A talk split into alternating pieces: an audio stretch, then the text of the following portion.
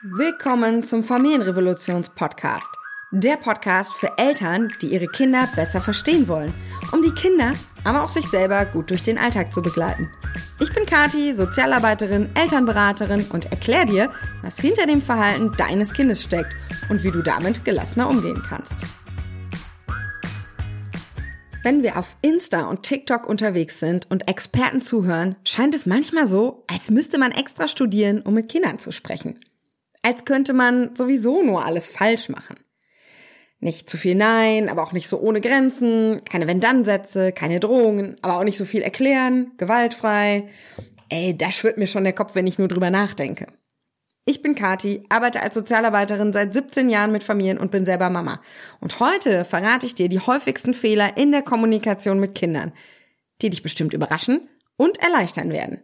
Am Ende dieser Folge wirst du wissen, worauf es wirklich ankommt, wenn du mit deinem Kind sprichst und wie du das ganz natürlich und ohne dich zu verstellen hinbekommst. Mein erster Podcast. Das ist ja ganz schön aufregend. Fun Fact. Als Kind wollte ich immer Radiomoderatorin werden und so viel und so schnell wie ich spreche, fanden das auch irgendwie alle total realistisch. Naja. Ich habe mir offensichtlich ja doch was anderes gesucht, wobei ich finde, dass Sozialarbeiterin manchmal auch gar nicht so weit weg ist davon. Wie kam es jetzt zu dem Podcast? Irgendwie macht man das ja so, wenn man selbstständig ist. Ne? Man hat halt einen Podcast und einen Blog.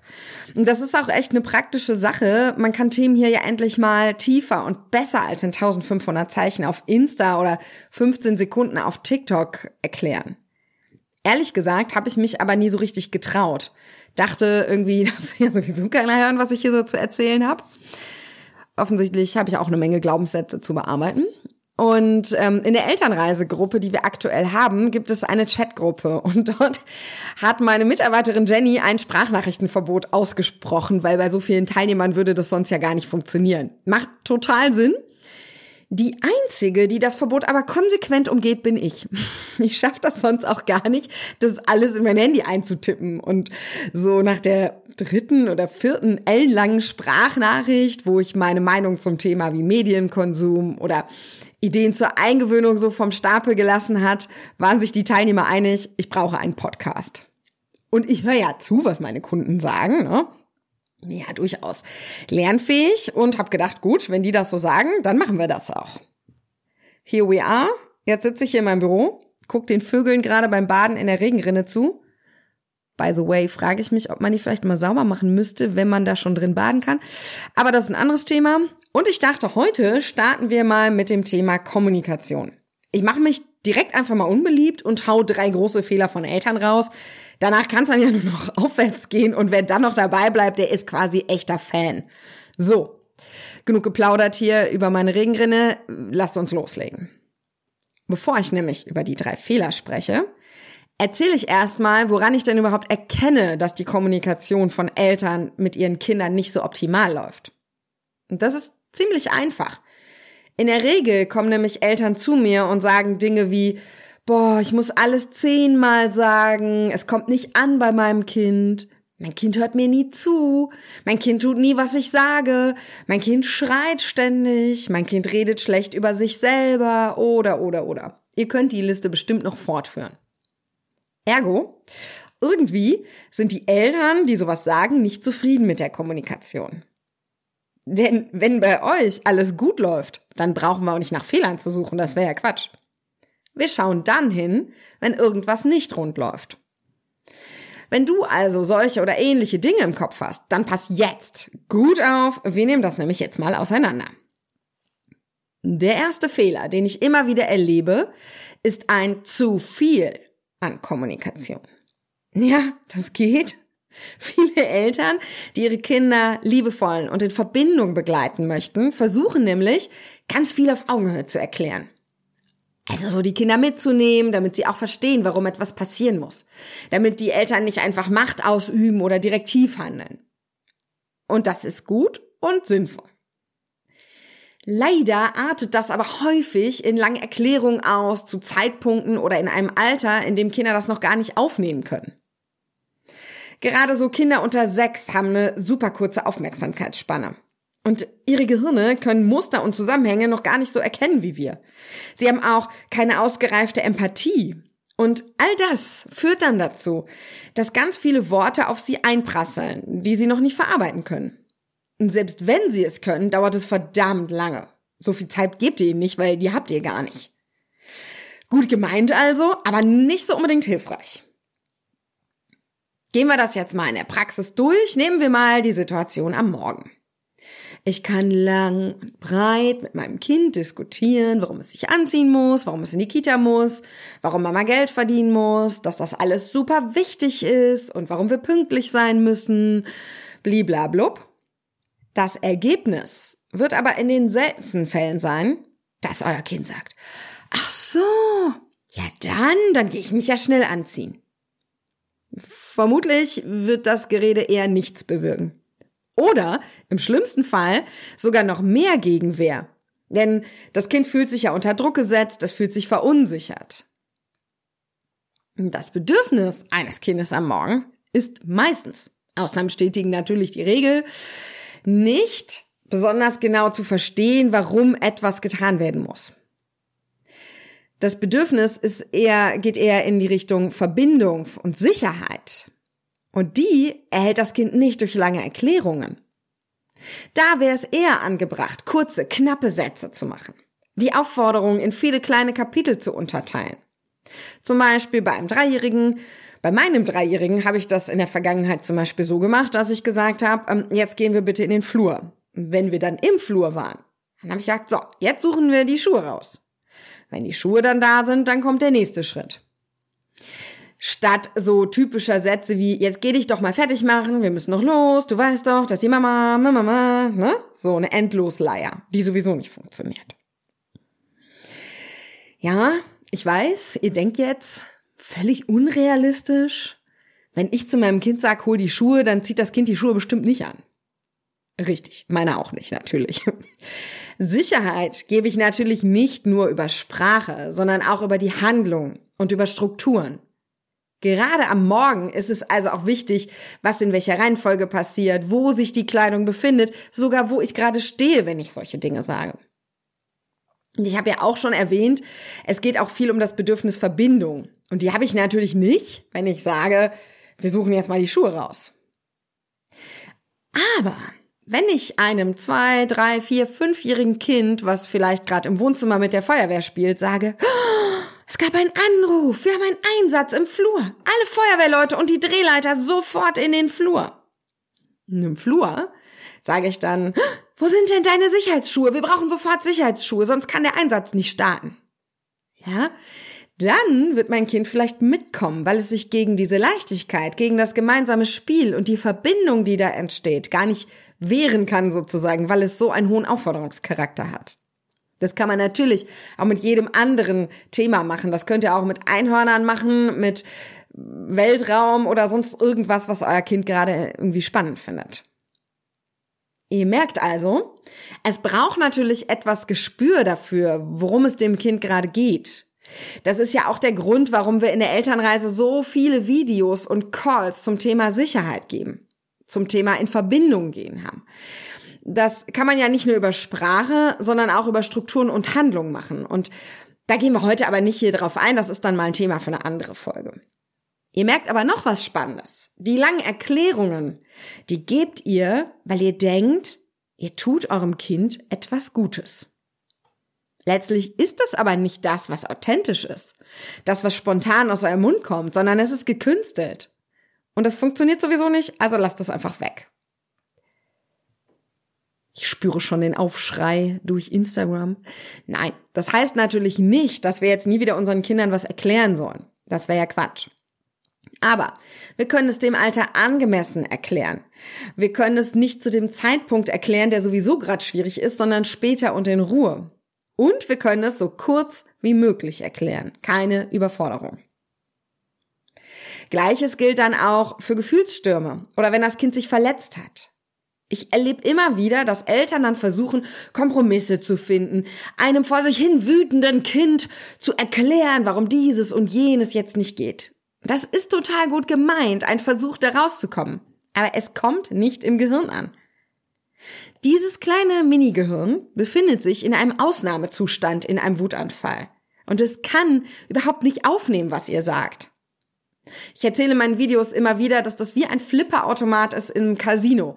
Die Kugel flippert durchs Gehirn und wenn man der Kugel sagt, ey, rechts oben ist ein Ausgang, da wird die da auch nicht hingehen. So funktioniert das leider eben nicht.